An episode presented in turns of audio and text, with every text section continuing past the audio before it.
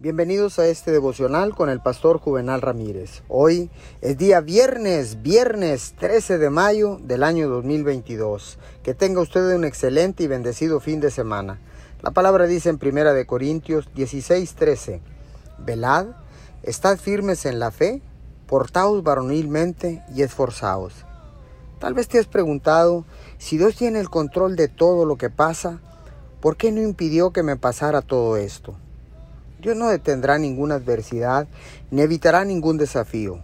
Pero si permanecemos en fe, Dios promete que nos hará pasar cada desafío para que estemos donde debemos estar. Me gusta el dicho coloquial, Dios nunca nos prometió una travesía suave ni fácil, pero sí nos prometió una llegada segura.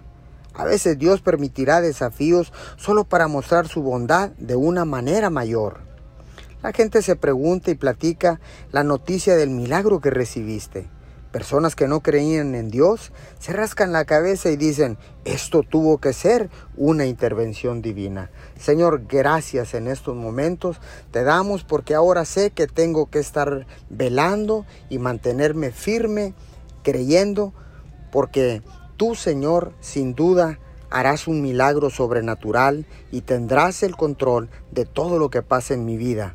Te damos gracias en el nombre de Jesús. Amén y amén.